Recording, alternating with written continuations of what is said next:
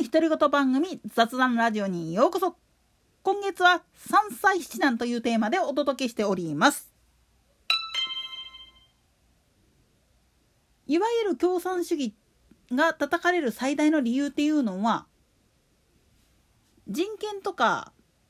格差社会っていうものそのものの表面しか見んと対立関係を作ってるからなんですよね。なんでやねん。もっと言い方を変えるとそうせえへんかったら自分の身が守れないからなんです。要するに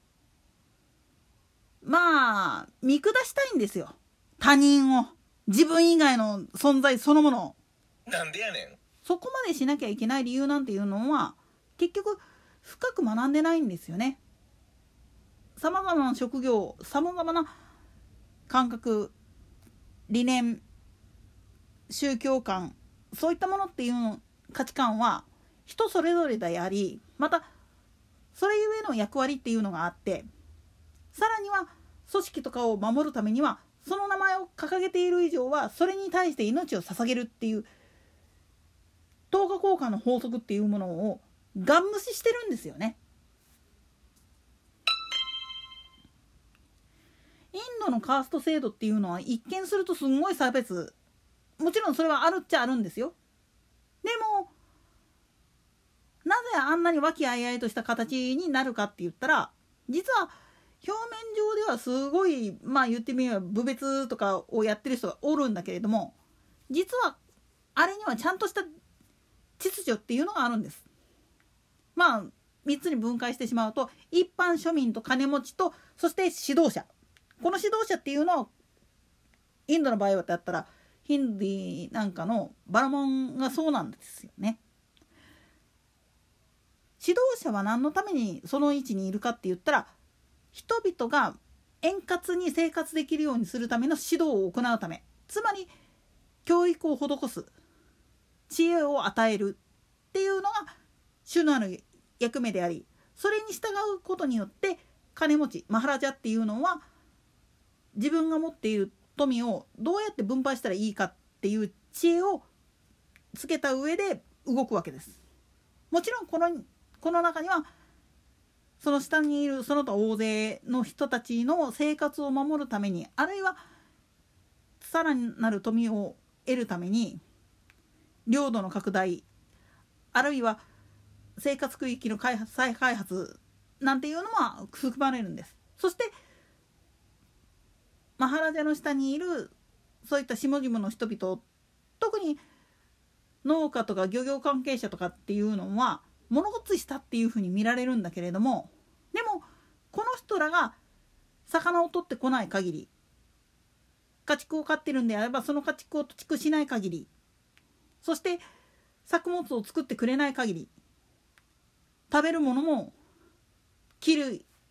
服もさらにはいろんな道具も何もかもないわけですやんか。だから下々の者たちが捧げるものに対してそれに似合うだけのものを渡してあげること等価交換することっていうのを指導するのがバラモンでありそしてそのバラモンの指導によってまあうちんとこうまいこと聞きましたありがとうございましたって言って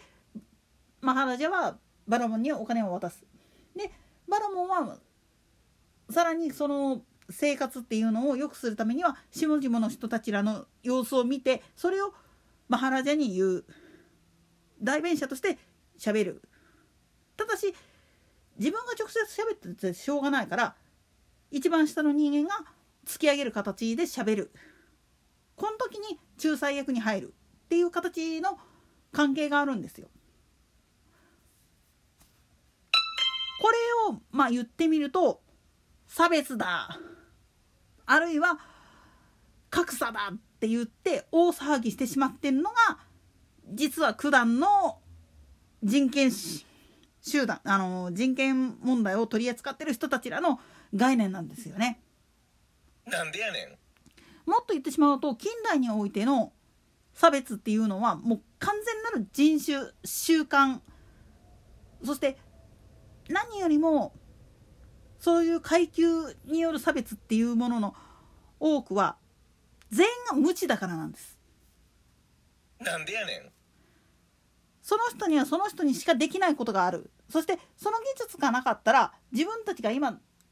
やっている生活っていうのは成り立たないっていうのが分かっているにもかかわらずそれを欲張ってしまうがために。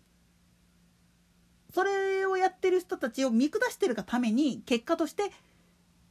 ロストテクノロジーになったりとかしてしまうわけなんですよね。この関係性をガン無視してただ単純にまあ言ってみれば見た目だけでお金のデコボコでものを見てしまうからおかしくなっちゃうんですよね。もっと言ってしまったら軍隊自衛官なんかもひっくるめた軍隊に対して人殺し集団っていうふうに平気で言ってしまう人がいます。まあ確かに戦争になってしまったらそうないなって当たり前ですわ。なんでやねんしかし平時の時から国防っていう概念で見てしまった場合それはただ単純に戦争するだけだけではなく自然災害においての復旧作業とかそういうので民間では無理な部分を補ってるのが軍隊なんです。もっと言ってしまったら今憲法とかの改正で次女を増やそうって言っているこれに反対して工場を増やせなんて言ってるけど工場を増やすっていうことはその分だけ税金上がっちゃうんですよね。つまり政府の借金がどうしようって思った時に税金をって言うけどそうじゃないんですよ。税金って本来は公共施設公共インフラなんかの整備に使う。場合によっては本当に防衛費とかそういっちゃそういったもう本当に国を支えるためのものであって。それをまあ言ってみれば政府がこういうふうに使いたいんだけどどうって言ってるだけに過ぎないんです。だから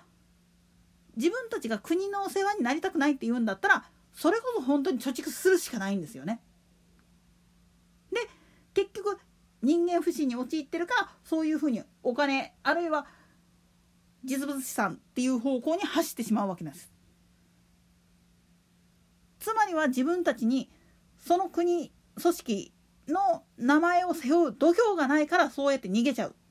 その結果変な格差が生まれてしまってそれを人権差別だとかって言って騒いでいれば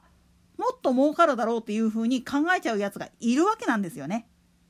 これが一番いけない。何事にもちゃんと裏があってその裏側を見た時に自分たちはこういう人たちらの世話になってるんだ。その人たちらの思いっていうのもこの組織自治体であったり国であったりそういったものの名前としてあるんだ。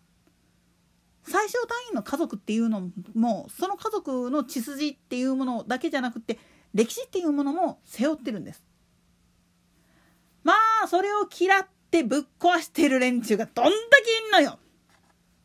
なんでやねんそれがまあ言ってみると国が乱れさらに三歳七男を招くということにもなりかねないんですよね。といったところで今回はここまで。それでは次回の更新までごきげんよう。